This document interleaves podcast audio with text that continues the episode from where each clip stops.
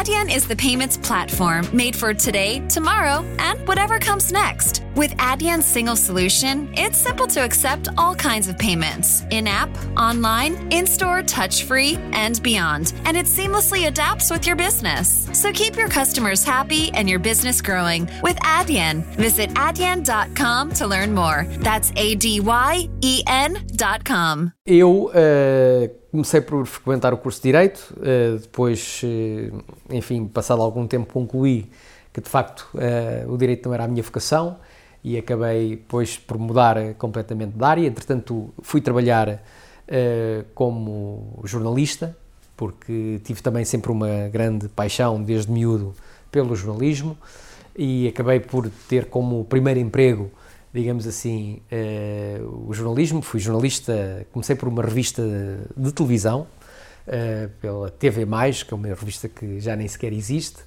Uh, depois fui colaborador, enfim, esporádico da Visão.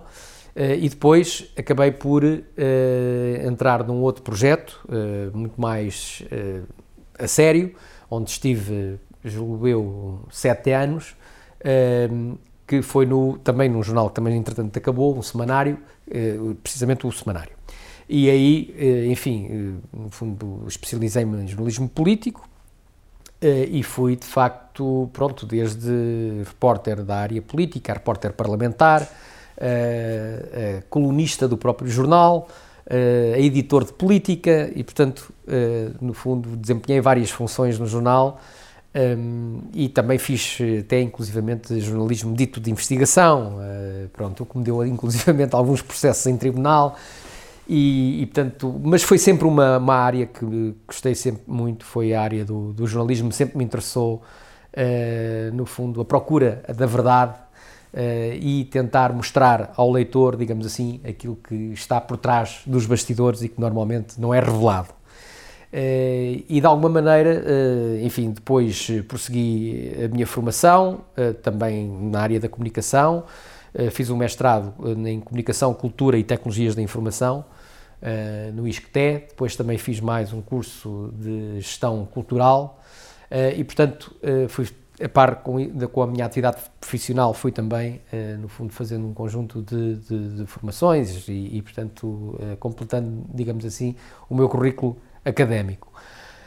Um, depois tornei-me, enfim, digamos, empreendedor, empresário, uh, comecei a trabalhar também na área da comunicação, depois de ter abandonado, o jornalismo, uh, fui assessor de comunicação uh, durante muito tempo, como freelancer, e, e também concomitantemente com isso, porque sempre foi, enfim, uma paixão também desde miúdo, a política e, e, e, aderi, aliás, muito cedo ao Partido Socialista. Eu aderi com, com o PS quando tinha 14 anos. Uh, portanto, quando eu costumo dizer que entrei para, para a política e para o PS em particular, uh, ainda andava de calções e, portanto, uh, nunca deixei de me interessar por temas políticos e, aliás, isso fez parte sempre do meu percurso de vida, umas vezes mais de uma forma mais ativa, outras nem tanto, mas fui ocupando também diversos cargos, enfim, eu sou natural de, enfim, sou vivido muitos anos e desde miúdo e fiz todo o meu, enfim, o meu percurso no, no básico e secundário uh, em Alcobaça e depois acabei mesmo por ser uh, presidente da Conselhia do PS de Alcobaça, inclusivamente até fui candidato uh, à Câmara de Alcobaça pelo Partido Socialista, não ganhei, e depois acabei por também dedicar-me mais à política nacional, quando, foi quando resolvi, de facto, eu e outras, outras pessoas do PS, outros inconformados, criarmos, no fundo, um grupo de reflexão política. Começou por ser de reflexão política, mas rapidamente se transformou num grupo de ação política e de intervenção forte, que começou por se designar resgatar a democracia e que teve a ousadia de, de facto, de concorrer ao, ao penúltimo congresso do Partido Socialista. Portanto, propusemos uma moção de estratégia política global, alternativa à do líder do partido, e foi a nossa estreia, digamos assim, portanto, nessa perspectiva, numa lógica mais nacional, e já nessa altura foi uma experiência muito interessante, porque nós tínhamos como principais bandeiras, no fundo, bandeiras que, de alguma maneira, até não são nada confortáveis para o establishment partidário, portanto, nós entendíamos que a política estava demasiado fechada, a política se fazia demasiado uh, em um circuito muito restrito uh, e precisávamos que, de facto, a política se abrisse às pessoas, se abrisse aos cidadãos Uh, e que, uh, em particular, a escolha dos candidatos a titulares cargos políticos fosse uma escolha livre, uma escolha fortemente participada e, portanto, uma das principais bandeiras do nosso movimento foi sempre, desde a primeira hora, as eleições primárias abertas. E estávamos muito entusiasmados, até porque o Partido Socialista tinha tido uma experiência que tinha resultado muitíssimo bem, que foram as primárias, as célebres primárias do PS, que ocorreram em setembro de 2014, eh, em que estiveram em disputa eh, o António José Seguro e o António Costa, eh, e de facto foi um momento de uma fortíssima mobilização que mobilizou não apenas os militantes do PS, mas muitos simpatizantes do PS, porque as primárias foram abertas à base social de apoio do PS, e isso fez com que houvesse de facto uma participação enorme, foram uh, salvo erro, 174 mil pessoas não é? Uh, que foram votar, muitas delas nunca tinham participado em eleições internas do PS, porque nem sequer eram militantes. Aliás, a, a maioria deles, das pessoas que participaram nessa eleição, não eram militantes do Partido Socialista, portanto, o Partido Socialista terá provavelmente 50 ou 60 ou 70 mil eleitores militantes ativos, e, portanto, nessa eh, eleição participaram 170 e tal mil, portanto, seguramente eh, mais de 100 mil eh, dos eleitores que participaram nessas primárias não eram militantes do PS. E, portanto, isso mostrou de facto que o PS tinha a capacidade de ouvir a sociedade, de auscultar, no fundo, a sua base social de apoio, numa altura em que era preciso tomar uma decisão muito importante, que no fundo era a decisão que iria determinar o futuro do Partido Socialista, e nessas eleições, como se sabe, o António Costa ganhou e a partir daí, enfim, depois uh, isso permitiu-lhe chegar a primeiro-ministro uh, depois de ter disputado as eleições.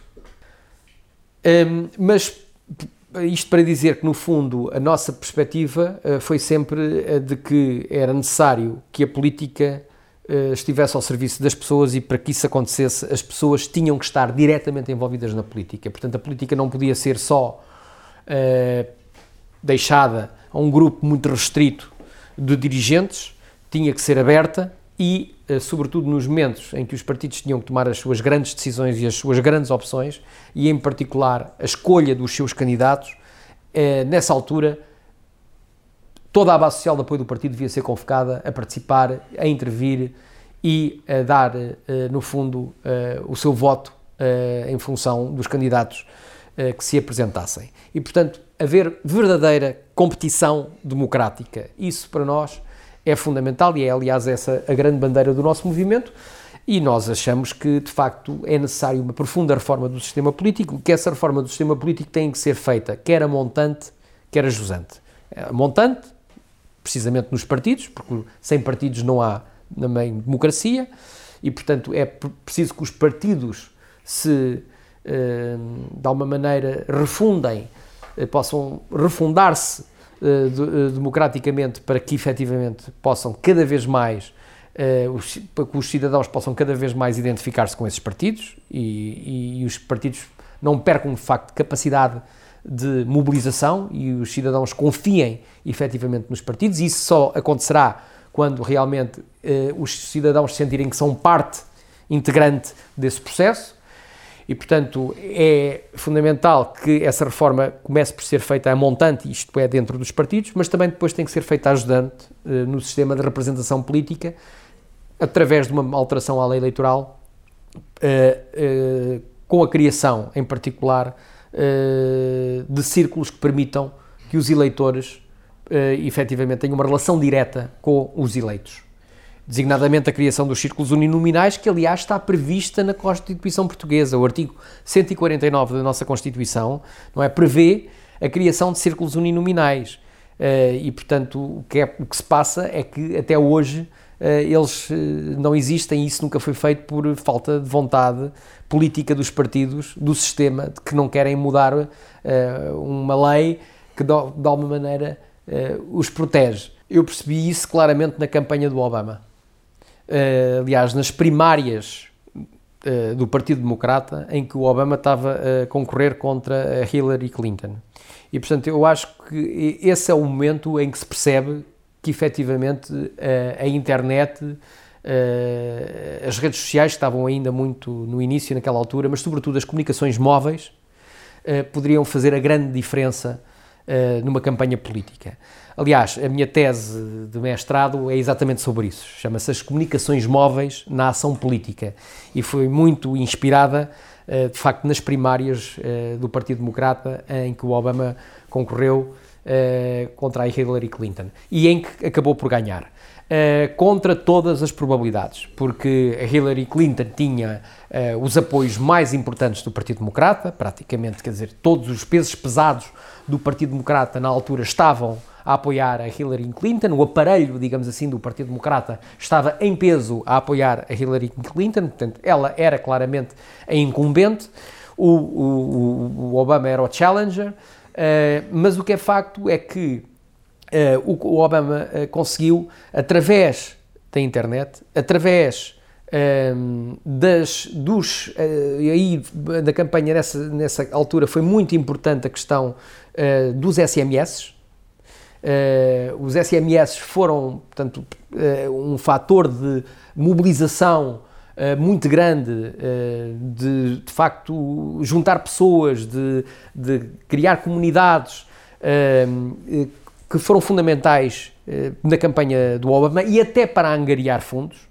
Aliás, o, o, o crowdfunding do Obama foi de facto espetacular e isso só foi conseguido de facto quer à internet, quer aos telemóveis, aos SMS, eh, que permitiram de facto que as pessoas se pusessem em contacto e criassem comunidades de apoio de facto ao Obama, grupos muito ativos de apoio à candidatura do Obama, comunidades de prática.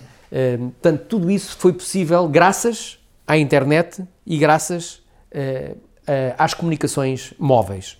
Uh, e eu aí percebi claramente que uh, essas ferramentas, esses instrumentos tinham sido decisivos na vitória do Obama. se não tivesse existido, inter, se não houvesse internet, se não houvesse redes sociais, se não houvesse comunicações móveis, se não houvesse telemóveis, o Obama nunca teria conseguido ganhar a Hillary Clinton. Portanto, o sucesso dele é da difusão da mensagem, é da difusão das ideias, da capacidade de mobilização das pessoas, é da capacidade de criar, de facto, grupos enormes de voluntários. Os voluntários foram muito importantes na campanha do Obama e, portanto, tudo isso só foi possível porque havia, de facto, este, estas tecnologias de informação e de comunicação que colocaram, permitiram colocar as pessoas Uh, em contacto com, umas, com, as outras de uma forma muito célere uh, e muito eficaz. Uh, é claro que os mass media são ainda hoje muito importantes, mas efetivamente hoje as redes sociais e a internet permitiram de facto surgissem alternativas aos mass media em termos de informação e em termos de comunicação e em termos de televisão Uh, e em termos de jornalismo, uh, de jornalismo cidadão, uh, hoje, de facto, há a possibilidade de qualquer pessoa poder construir um, um, canal de televisão através do YouTube. E há casos desses. ou os blogs, no fundo, que são jornais, funcionam como jornais digitais, para além dos jornais digitais propriamente ditos, uh, profissionais, não é? Porque há, inclusivamente, há uh, órgãos de comunicação, até que já com grande sofisticação e com grandes meios, que, que só estão no online. não é? E nós temos em casos em Portugal, designadamente o mais conhecido é o Observador, não é? E, portanto, tudo isso é importante e é salutar na minha perspectiva porque quebrou, de facto, o monopólio dos grandes cadeias de televisão e dos grandes cadeias de mídia. e aumentou a concorrência, aumentou a competição, aumentou também o pluralismo, embora eu ache que de facto ainda estamos. Há muito trabalho para fazer, que é preciso que de facto haja cada vez mais oportunidade de ouvir as minorias, de ouvir aqueles que têm, enfim, têm pouco acesso ao mainstream. mas estamos muito melhores, efetivamente, hoje do que estávamos há 20 anos atrás. É? E isso permitiu que grupos que de facto praticamente surgiram do zero, se transformassem em, eh, tivessem muito poder e ganhassem eh, muito lastro eh, e muitos apoiantes e muita gente, eh, muitos seguidores, eh, e nós vemos isso também na política, não é? Eh, até através de novos partidos que surgiram em Portugal, nós esquecemos-nos, quer dizer, mas, por exemplo, o Bloco de Esquerda. O Bloco de Esquerda também beneficiou muito digamos assim, em termos de crescimento, uh, do facto de surgirem, de, no fundo, meios alternativos em termos de comunicação, uh, que permitiram que, de facto, eles pudessem passar a sua mensagem no início fora do mainstream mediático. Hoje já estão no mainstream mediático, mas durante muito tempo não estiveram no mainstream mediático. E, portanto, usavam preferencialmente, no fundo, esses canais alternativos para conseguir fazer passar a sua mensagem e até cresceram de tal maneira que uh, os, o, o, mainstream mediático já não os podia ignorar mais e hoje uh, são a parte integrante, enfim, desse mainstream.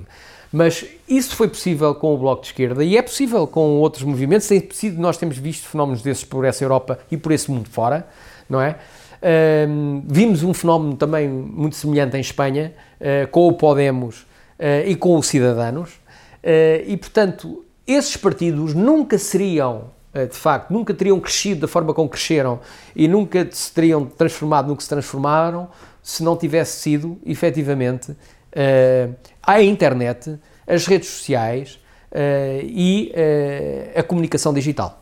Ah, eu acho que essa televisão praticamente é, já é, hoje já é residual, não é? Eu acho que a maioria das pessoas tem hoje acesso aos canais de cabo eh, e, portanto, têm eh, uma, uma, um leque eh, imenso de opções, não é? 200, 300 canais, e, portanto, eu acho que hoje as pessoas fazem todas zapping e acho que as pessoas, de facto, escolhem o que veem, não é? E, portanto, os tais canais em sinal aberto, não é? Que impunham uma determinada programação que as pessoas tinham que ver e que não tinham alternativa, isso acabou, mesmo no contexto de televisão, eh, já para nem falar de outros meios, ehm, mas o cabo de facto veio permitir que as pessoas tivessem eh, uma panóplia imensa eh, de opções e depois toda a evolução tecnológica que se tem registado também ao nível da televisão permite que hoje de facto as pessoas possam construir a sua própria grelha de programação. E possam escolher a hora em que querem, no fundo, ver um filme terminado ou, ou um noticiário, ou, portanto, no fundo, as pessoas podem uh, recuperar uh, a emissão, uh, gravar, ver quando desejam.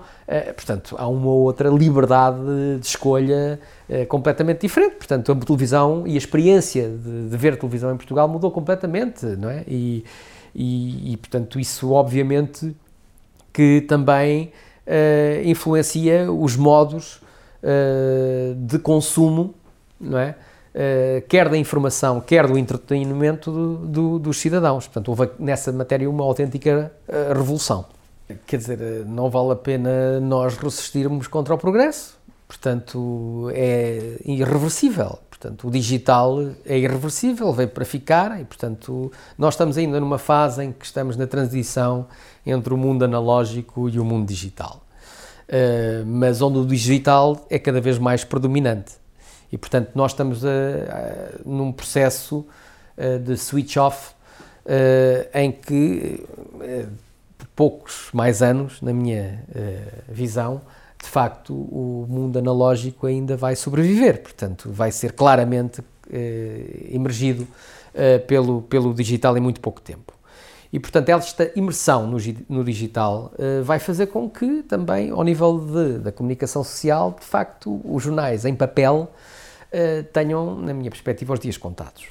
Uh, não quer dizer que, que a impressão, enfim, desapareça completamente no mundo da informação. Eu acho que haverá espaço e continuará a haver espaço para alguns produtos especializados Uh, sobretudo. Calling all partners. Losing weight is better together with Nutrisystem's partner plan. In fact, people who diet together lose 20% more weight than dieting on their own. Get new premium meals with up to 30 grams of protein. They're big and filling and taste delicious. Plus, try our new restaurant faves that taste like your favorite restaurant, portioned with half the calories. Don't wait. You could win big cash during Nutrisystem's Better Together Partner Plan 100K giveaway. And maybe win the grand prize of $25,000. Just go to Nutrisystem.com slash thin right now and get 50% off plus an extra $50 off your first month. You heard me right. Go to Nutrisystem.com slash thin right now and get 50% off plus an extra $50 off. Don't wait. This partner plan offer will not last long. Just go to Nutrisystem.com slash thin right now and get 50% off plus an extra $50 off. Go to Nutrisystem.com slash thin. See website for details on our two-month subscription offer. No purchase necessary. Open only to U.S. residents over 21. Void where prohibited. Runs December 25 through April 4th, 2022. For official rules, visit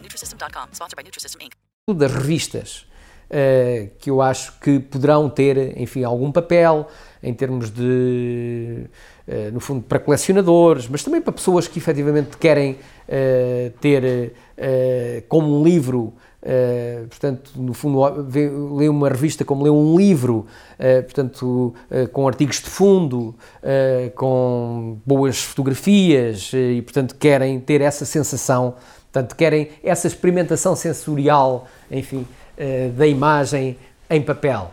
Uh, portanto, eu acho que para esse tipo de experiência, uh, tal como, por exemplo, para o vinil, não é? Hoje, hoje há quem continua a gostar do vinil, mas pronto, mas é uma relíquia, não é? tenho aqui também um, um, um giradiscos atrás de mim, já moderno, não é? Onde eu, tanto gosto ainda de ouvir algum, alguma, alguns discos em vinil, uh, mas é óbvio que, uh, portanto, isso uh, é apenas tentar cristalizar uma memória porque nós não podemos desligar-nos, no fundo, da nossa evolução e daquilo que foi o nosso crescimento e, e, e, da nossa história pessoal, e, portanto, é natural que as pessoas que, portanto, nasceram e cresceram uh, no mundo analógico ainda tenham é, alguma ligação a esse mundo e, portanto, não queiram perder completamente, uh, no fundo, essas, uh, essa, essa, essas memórias e essa, essas raízes. Mas é óbvio que a geração que hoje tem 20 anos e que já nasceu no mundo digital, portanto, que são nativos digitais, não têm este tipo de necessidades e, portanto, para eles, de facto, o mundo uh, analógico hum, não sabem o que é e têm de grandes dificuldades em percebê-lo, não é?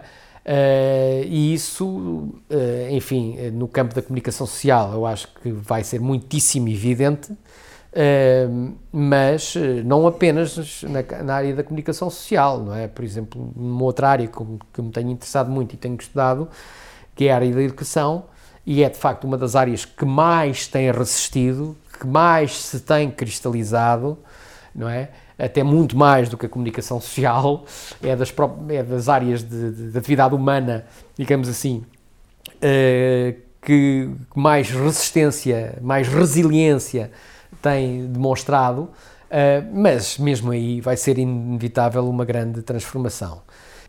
Não, não, não associo uma coisa à outra. Acho que acho que bom jornalismo não depende enfim, do suporte Uh, acho que se pode fazer bom jornalismo e faz-se muito bom jornalismo em televisão, não é? Uh, e, e, e, de facto há peças jornalísticas, em, reportagens uh, em televisão que são fantásticas, não é? Que são verdadeiros documentos históricos, não é?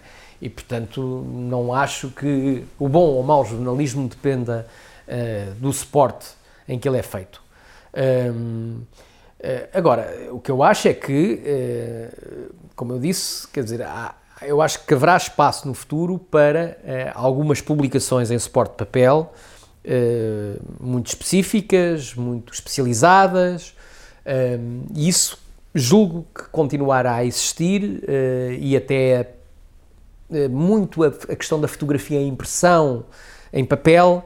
Eu acho que continuará a ter um público, continuará a ter pessoas que, que, que querem de facto fazer essa que querem ter essa experiência é sensorial, portanto, eh, estética, eh, eh, eu acho que de facto haverá, continuará a haver. Agora, serão nichos, serão, serão nichos, porque acho que o grande, o mainstream será digital, já de facto estamos a assistir claramente a essa transição, digital e audiovisual, quer dizer, e, e, cada vez mais também um mix das duas coisas.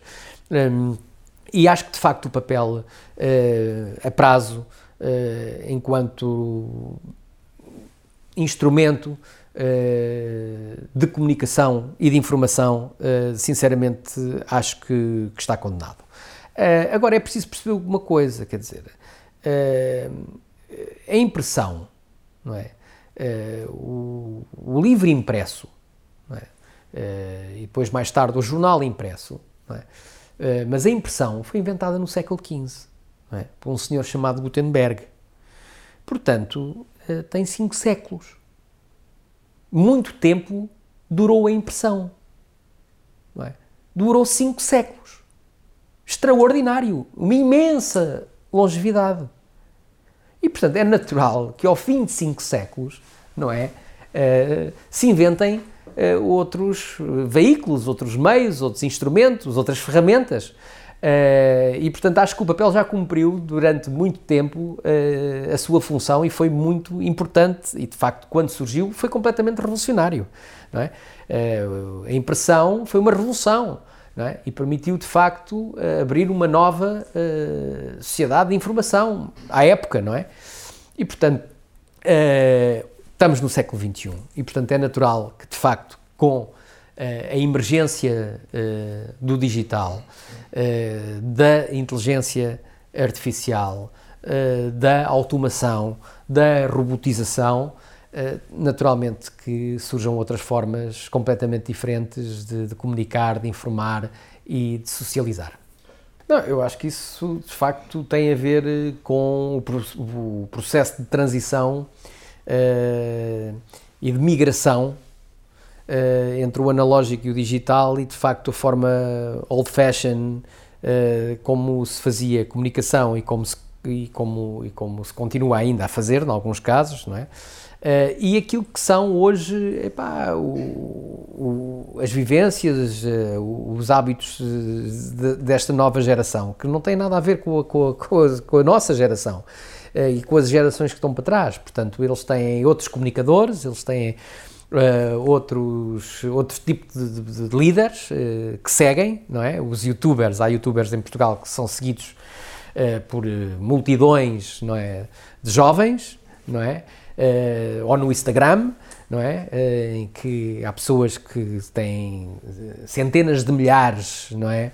E às vezes no plano mundial milhões de seguidores, Uh, quer youtubers, quer, uh, quer pessoas do, do enfim, do, do, mundo do espetáculo, uh, dizer, desde modelos a cantores, a, portanto, há gente no Instagram com contas de milhões, com milhões de seguidores. E, portanto, esses são, de facto, os novos líderes de opinião, esses são os novos comunicadores que esta nova geração privilegia. Portanto, uh, na verdade, uh, esta nova geração tem outro tipo de uh, ídolos e de heróis um, e de modelos de referência não têm nada a ver com, uh, com a nossa geração, com a geração de alguém que tem mais de, de 30 anos, não é? E, portanto, isso também é um fenómeno natural uh, e, e, vai, e vai acontecer assim, quer dizer, não há nada que nós possamos fazer que, para, para, para que isso não suceda, quer dizer, é óbvio que eles têm outras referências, não é? São, quer sejam jogadores de futebol, quer sejam uh, modelos quer sejam cantores, eles, quer sejam youtubers que fazem disso a sua profissão, como por exemplo o Ant em Portugal, que é um fenómeno realmente, quer dizer, que tem, os vídeos dele têm milhões de visualizações, sobretudo de jovens, não é? De sub-20 e, portanto, eh, isso é um fenómeno imparável. E, portanto, não vale a pena contrariar isso porque é assim eh, que vai acontecer. Eh, e, portanto, as necessidades deles são outras, as aspirações deles são outras, o mundo deles é outro. Nós temos é muita dificuldade de acompanhar esse mundo, não é?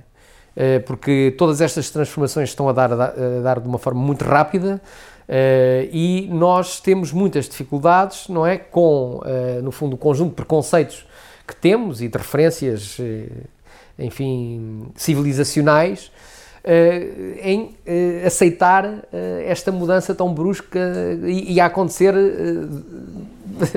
quer dizer, debaixo do nosso teto, não é? precisamente com os, com os nossos filhos.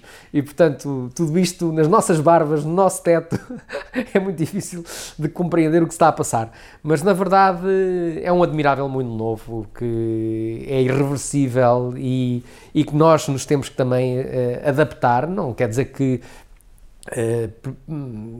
devamos uh, prescindir, de, enfim, das nossas funções de, de aconselhamento e de orientação dos nossos filhos como é óbvio, devemos eh, fazê-lo, mas temos que perceber que realmente há um novo mundo a emergir e que nós temos de estar preparados para, no fundo, nos adaptarmos a ele e, e, e criarmos as condições para que os nossos filhos o possam usufruir da melhor maneira.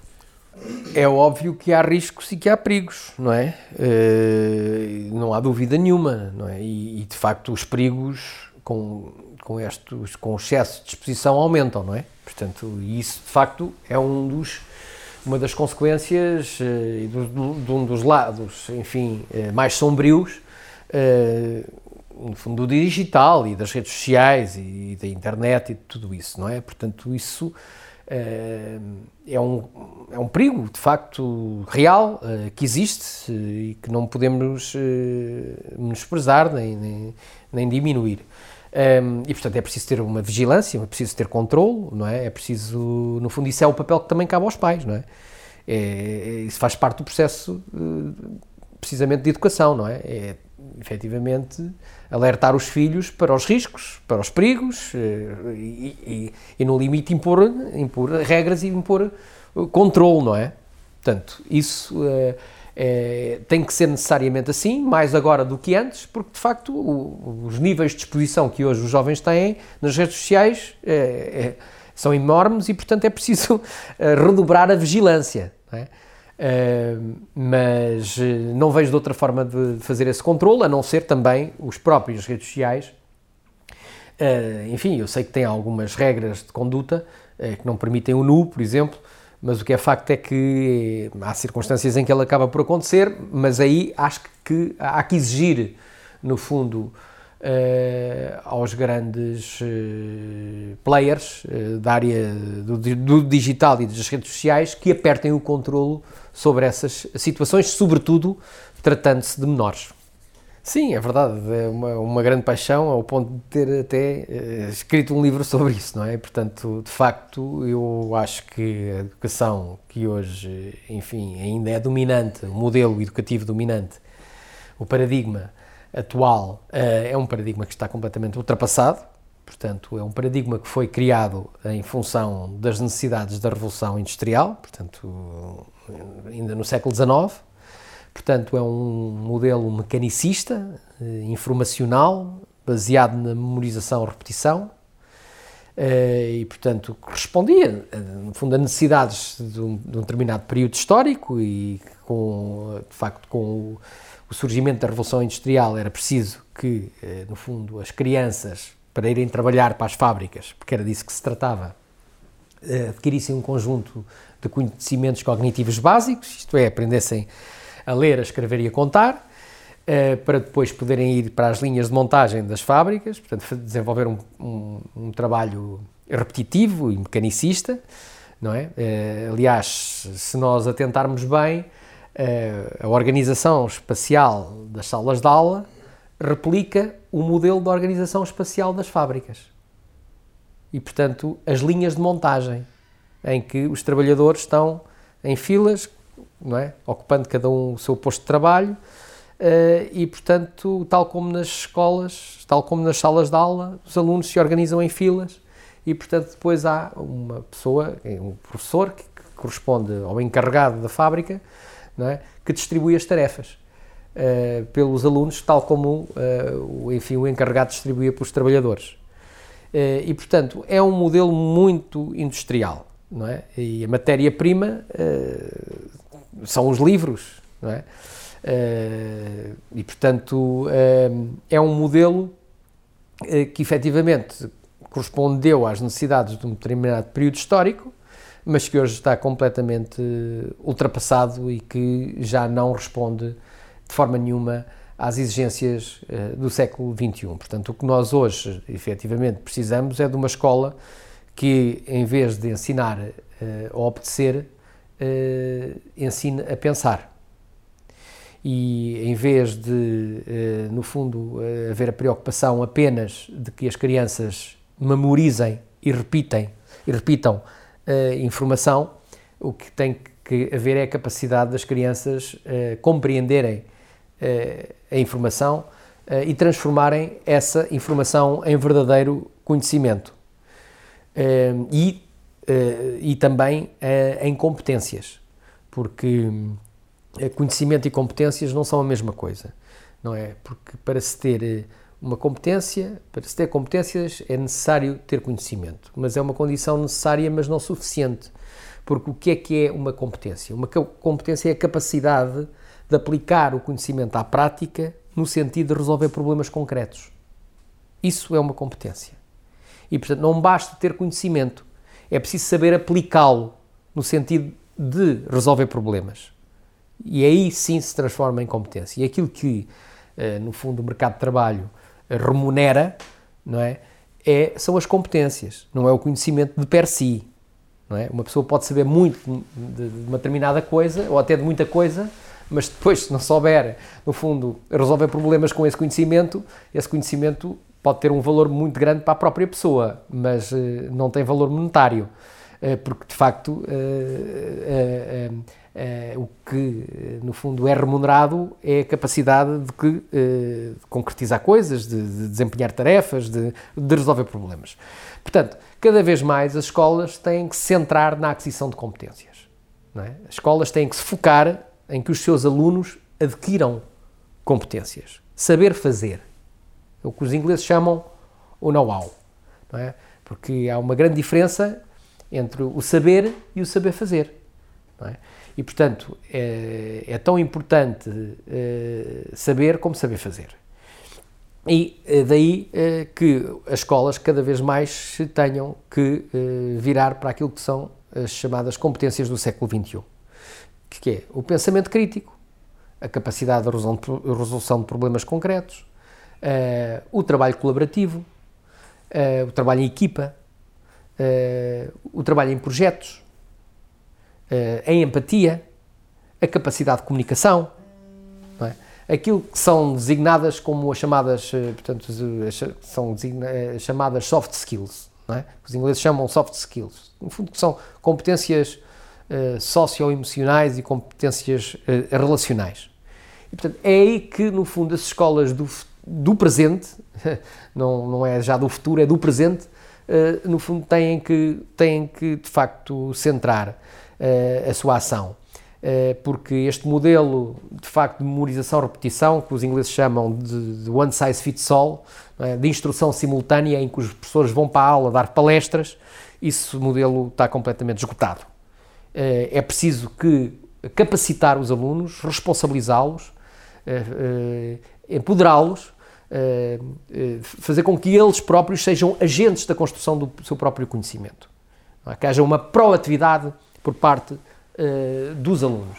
Não é? E isso só se consegue, de facto, uh, lançando desafios e tendo uma visão muito mais uh, transversal, muito mais holística, muito mais multidisciplinar e, de facto, e, e, e, estimulando o trabalho colaborativo e o trabalho de grupo, o trabalho de equipa. É? Porque o trabalho de equipa permite que os alunos aprendam uns com os outros é? Que o, que o processo de construção do conhecimento seja um processo uh, muito uh, participado e, e muito uh, de entreajuda. Não é? E isso também cria lin, links muito fortes entre os alunos e estimula, por exemplo, a empatia. Não é? O processo de criação de empatia é muito estimulado pelo trabalho em grupo, pelo trabalho colaborativo, pelo trabalho em equipa? Pela entreajuda. E cada vez mais, no mundo global como o que vivemos, o trabalho colaborativo é fundamental. Não é? Nós não, não, não estamos isolados, cada vez mais, e as exigências do mercado de trabalho cada vez mais determinam que eh, as pessoas trabalhem em rede. E isso é fundamental que comece nas escolas. Não, eu acho que de facto a, a, discussão em Portugal sobre educação está muito centrada nas questões corporativas dos professores, não é? Portanto, as questões de carreira, de progressão na carreira, de contagem de tempo de serviço, de, de, de remunerações, de, eh, de, colocação, pronto. E não, não quer dizer que estas eh, questões não sejam questões importantes. Eh, são a questão da estabilidade da carreira docente e, de, e da e, e de, da criação de condições de trabalho para os professores é uma condição fundamental para o sucesso de qualquer sistema educativo, não é? Nós, aliás, vemos isso nos países mais avançados em termos educativos, onde os professores são altamente valorizados, onde os professores são bem pagos, onde, de facto, uh, a sociedade. The I didn't realize you liked me that way deal. Because it's one thing to receive McDonald's, but an entirely other thing to know that they woke up early to face the world and bring you McDonald's breakfast still hot in the bag. Appreciate you. There's a deal for every morning. Now grab two loaded sausage burritos for only three bucks. Prices and participation may vary. Single item at regular price cannot be combined with any other offer or combo meal. E o governo, no fundo, tratam bem os professores e reconhecem o seu, a sua importância e o seu, e a sua, e o seu peso uh, no contexto social, não é? Uh, e isso é, acho que é importante que, de facto, olhar com atenção para, para essas questões. Agora, de facto, não podemos, uh, no fundo, reduzir uh, o tema da discussão sobre, sobre os temas educativos apenas a questões de natureza corporativa, não é? E, portanto, claro que os sindicatos têm em Portugal, particularmente os sindicatos da área dos professores, e em particularmente um, não é? Que é a FENPROF, tem um peso enorme, não é? De reivindicativo, uma capacidade reivindicativa muito grande uh, e que tem condicionado muito o debate e até, na minha perspectiva, de facto, a evolução da educação em Portugal, designadamente no plano pedagógico. Uh, e acho que é preciso romper com isso. Portanto, acho que não, também nenhuma reforma educativa uh, se faz contra os professores. É preciso ter os professores motivados e empenhados para que estas reformas tenham sucesso. Agora, é preciso fazer as reformas.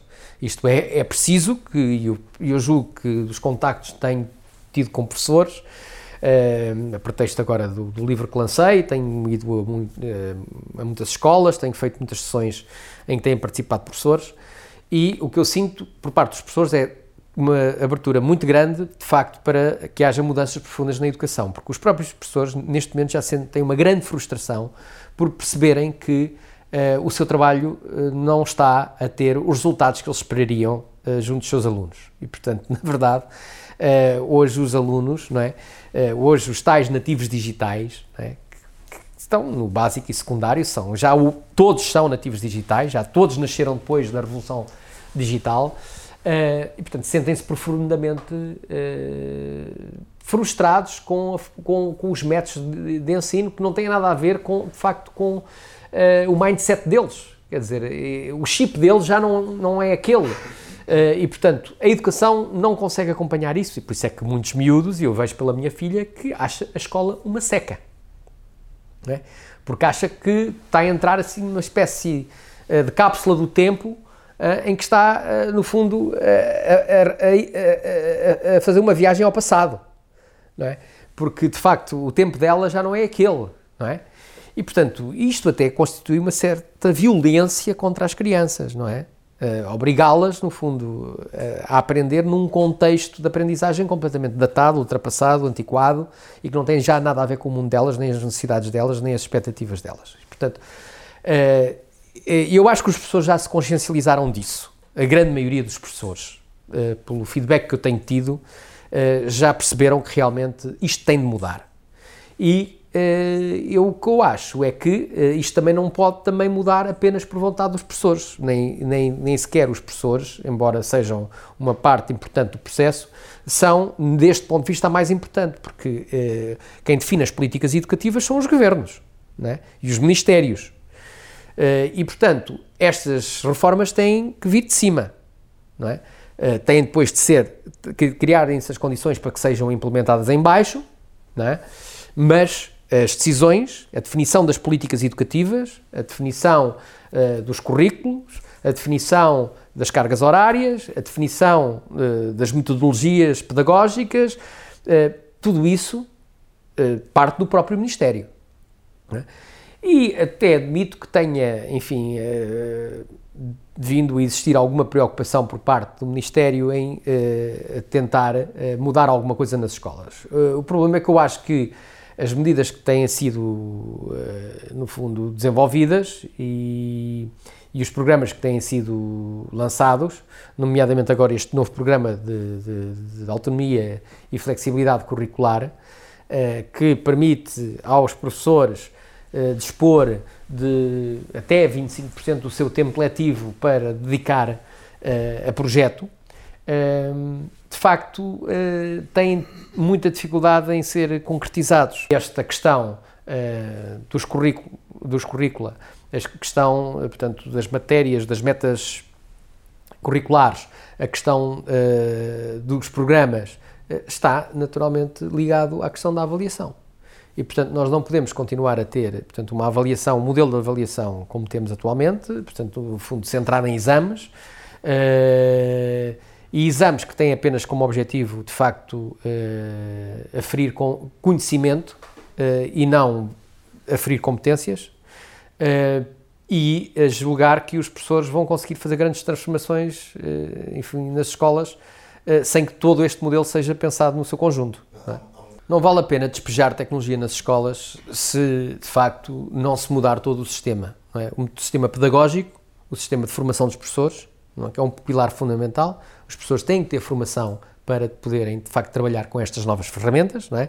Porque e, a, e, a, e, a, formação não é só uh, da utilização das tecnologias eh, do ponto de vista do, do utilizador, não é? Portanto, do, não, não é só saber mexer no, no, no, computador ou saber, no fundo, mexer, no, trabalhar com uma folha de cálculo ou com o PowerPoint. não é só isso, não. É, é preciso dar formação aos professores como é que, no fundo, se eh, pode efetivamente eh, dar um conjunto de informação, um conjunto de matéria, eh, de uma outra de forma completamente diferente daquela que eles estão habituados a fazer. e portanto, é por isso é que eu digo, a mudança é necessária uma mudança de paradigma educativo que passe por uma outra abordagem completamente diferente da forma como se ensina não é? E, portanto, em que eh, as aulas têm que mudar completamente, portanto, o professor não pode ir para as aulas despejar a matéria, não é? Uh, mesmo com computadores à frente, portanto, isso não funciona, não é? O professor tem de criar uh, um modelo de aula profundamente interativo, interdinâmico, onde de facto onde os, os alunos uh, são parte do processo da construção de, da aprendizagem. Portanto, não pode ser um processo, por exemplo, dando um exemplo da, enfim, de, no, no, da, das telecomunicações. Portanto, o processo não pode ser um processo de broadcast. Tem que ser cada vez mais multicast não é? Portanto, de facto, precisamos de um modelo pedagógico centrado nos alunos, centrado nas necessidades dos alunos, não é? e não do professor. Não é? O professor tem que cada vez ser mais um mediador, é? um facilitador, alguém que está ali para apoiar os alunos nas suas pesquisas, é? Na, na, na, no seu próprio processo de construção do conhecimento, que tem que ser de facto cada vez mais em equipa, em grupos de trabalho, não é? E uh, em, em, em projeto e não em disciplinas também muito uh, uh, segmentadas, muito parcelares, uh, portanto, o conhecimento tem que ser abordado de uma forma holística, isto é, no seu conjunto, não é? E isso é fundamental que haja de facto uma, uma, uma, verdadeira revolução na forma como hoje se faz o processo de ensino-aprendizagem. Tem que haver aqui uma enorme revolução. E isso passa também muito por, por, por de facto, por, por, pelo Ministério definir outro, outro tipo de políticas educativas, não é? Portanto, este modelo que agora o Governo lançou da flexibilidade uh, curricular devia ser aplicado não a 25% do programa, mas a 100% do programa. É? Porque só assim é que podia funcionar. Mas para isso também era preciso mudar completamente a avaliação. Não é? A avaliação tinha que ser cada vez mais uma avaliação qualitativa não é? e uma avaliação uh, de facto que avaliasse verdadeiramente competências. Não é? Eh, aliás, como neste momento já é feito, por exemplo, eh, no PISA, no Program for International Students Assessment, em que os testes do PISA, no fundo, eh, avaliam competências e não conhecimento de per si, não conhecimento puro. É? Por exemplo, os testes de matemática do PISA são é a resolução de problemas matemáticos. Praticamente não há álgebra nos testes de matemática do PISA. E, portanto, no fundo, é isso que tem que acontecer também na avaliação em Portugal, na minha perspectiva, não é? Porque, na minha ótica, os alunos em Portugal são avaliados com base naquilo que não sabem, em vez de serem avaliados com base naquilo que sabem. Em nenhum momento do processo de avaliação nós perguntamos aos alunos o que é que eles sabem. É? Nós confrontamos os alunos com testes, com exames, que são autênticas armadilhas, ratoeiras, para eles falharem. O objetivo do sistema é mostrar que os alunos não sabem. É tentar, é tentar fazer com que os alunos falhem nas suas provas, nos seus exames. Em vez de se dar a oportunidade, de facto, aos alunos de poderem mostrar o que sabem, poderem falar do que sabem, poderem escrever sobre o que sabem. É? É, a lógica está completamente toda ao contrário os políticos têm muita responsabilidade nessa visão que as pessoas têm desinformada do que é a política, não é? Porque têm eh, também uh, contribuído muito para isso, não é? Porque se têm fechado completamente uma concha, é? A política em Portugal é uma bolha, não é? Uh, de facto, a política em Portugal está completamente fechada num núcleo muito restrito, não é? praticamente não há renovação. Eh, mesmo quando aparecem umas caras eh, mais jovens, não é, não é verdadeira renovação, é cooptação. É quem está no sistema que vai buscar uns jovenzinhos e os puxa para cima. Isso não é verdadeira renovação. Renovação é um processo uh, bottom-up, não é? Não é top-down. É? A renovação faz-se por mérito, não é? por meritocracia, por reconhecimento, enfim, dos cidadãos de que determinada pessoa tem eh, no fundo, qualidades, tem preparação, tem condições para poder nos representar, não é? Quem devia estar na política deviam ser os melhores de nós, é? aqueles a quem nós reconhecemos realmente que têm as aptidões uh, que nós precisamos para que estejam lá em nosso nome. É? O voto não se dá de mão beijada. O voto não se oferece. O voto conquista-se. O voto merece. O voto é um contrato de confiança que se estabelece entre o eleitor e o eleito. E, como em qualquer contrato, implica um conjunto de obrigações. E, portanto, os políticos têm de perceber, finalmente, que de facto as pessoas estão cansadas de passar cheques em branco aos partidos. Designadamente em Portugal, nós não elegemos deputados. Nós elegemos partidos. Porque quando nós vamos votar, o que está lá no boletim de voto é o nome do partido e o símbolo do partido. E portanto, nós, no fundo, quando votamos, quando lá colocamos a cruz, estamos a passar um cheque em branco ao diretório partidário e ao líder do partido para ele escolher quem quer que nos represente. Isso não é um verdadeiro sistema de representação. Por isso é que eu muitas vezes digo que nós vivemos numa partidocracia e não numa verdadeira democracia. Porque nós, em nenhum momento, temos a possibilidade de escolher efetivamente e em concreto os nossos representantes. Portanto, como é que nós nos podemos sentir representados quando nós não escolhemos quem nos representa? Este é que é o problema. E é por isso que a abstenção tem vindo a crescer de uma forma galopante. É? As primeiras eleições livres em Portugal, em 1975, participaram mais de 90% dos eleitores. Nas últimas eleições legislativas participaram pouco mais do que 50%. Os deputados que se sentam hoje na Assembleia da República já representam menos de metade do eleitorado. Não é? Se nós tomarmos a abstenção, os votos brancos e nulos e os votos nos partidos que não tiveram votação suficiente para ter representação parlamentar, isso já soma mais de 50% do eleitorado. Portanto, os senhores que se sentam hoje na Assembleia da República representam menos de metade dos eleitores do país. Portanto, representam menos de metade do país. Se, por absurdo, vivêssemos num sistema, não é, onde no Parlamento só pudessem ser ocupadas as cadeiras que correspondessem de facto aos votos efetivos, não é? Tínhamos metade do Parlamento vazio. Mais, o Parlamento nem tinha quórum para funcionar. E, portanto, esta é que é a questão. Portanto, a, a classe política em Portugal comporta-se como a orquestra do Titanic. Enquanto o navio afunda, continua a tocar alegremente, como se nada fosse. E, portanto, esta é a situação que se vive em Portugal. É? Há políticos em democracia há mais tempo no poder do que o Salazar. O Salazar teve 37 anos no poder. Há políticos em Portugal, há deputados na Assembleia da República que estão lá há 45 anos desde a Constituinte.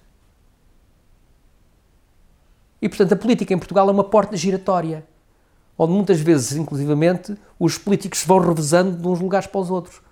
Vão da Assembleia da República para o Parlamento Europeu, do Parlamento Europeu para o Governo, do Governo para a, eh, a presidência de câmaras municipais, da presidência de câmaras municipais regressam depois ao Parlamento. Isto é uma porta giratória.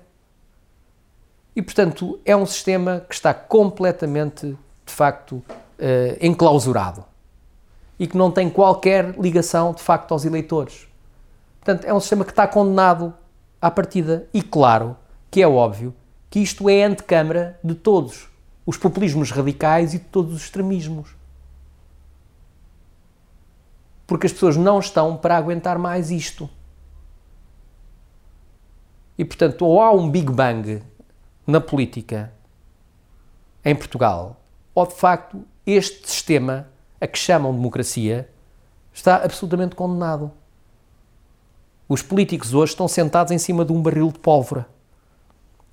E há uma bomba relógio prestes a explodir. Hoje as maiorias políticas em Portugal correspondem a minorias sociais. Hoje forma-se um governo com o apoio de 15% do eleitorado. E, portanto, uh, o processo de desligamento entre os cidadãos e os políticos é total, ou praticamente total hoje.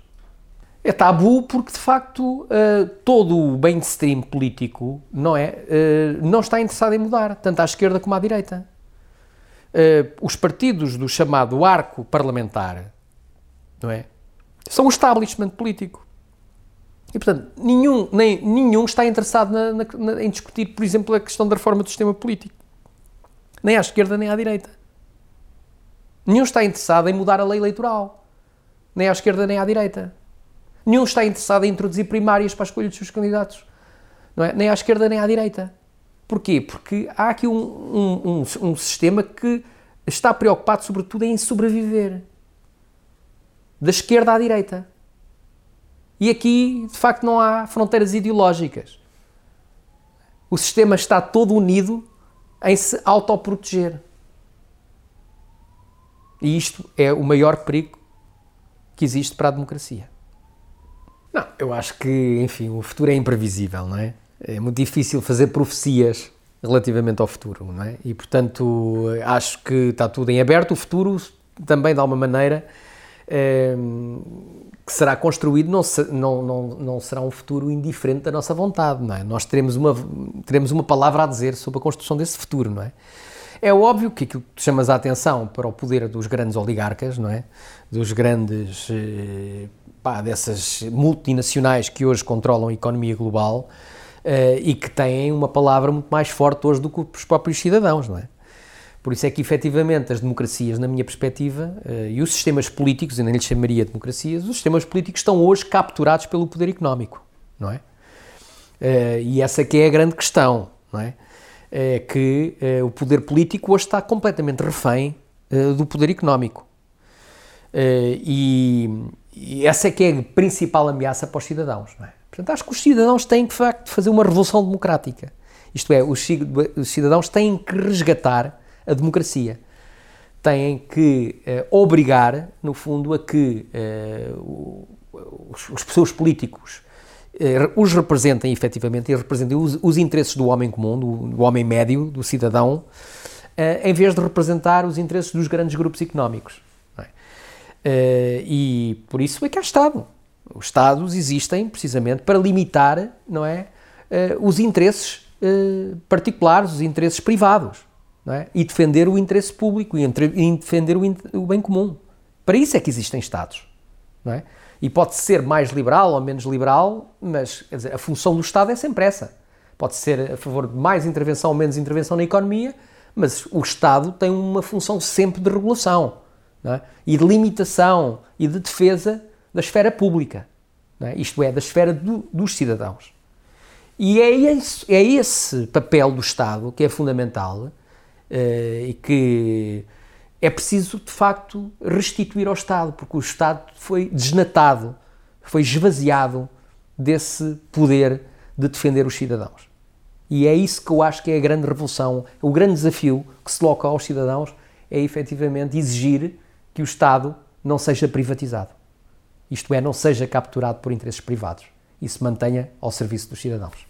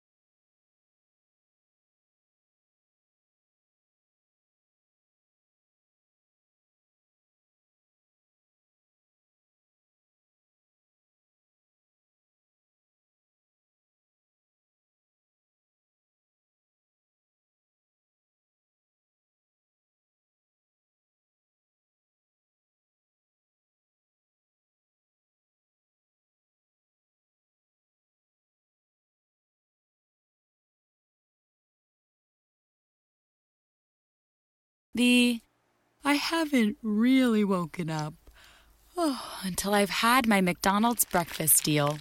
And I know this is true because before breakfast, I put my phone in the refrigerator and couldn't find the keys that were already in my hand. Nothing gets the morning going like the first sip of an iced coffee. Get any size and any flavor for 99 cents until 11 a.m. Price and participation may vary. Ba-da-ba-ba-ba. McDonald's. I'm loving it. Geico asks, How would you love a chance to save some money on insurance? Of course you would. And when it comes to great rates on insurance, Geico can help. Like with insurance for your car, truck, motorcycle, boat, and RV. Even help with homeowners or renters coverage. Plus, add an easy to use mobile app, available 24 hour roadside assistance, and more, and Geico is an easy choice. Switch today and see all the ways you could save. It's easy. Simply go to geico.com or contact your local agent today.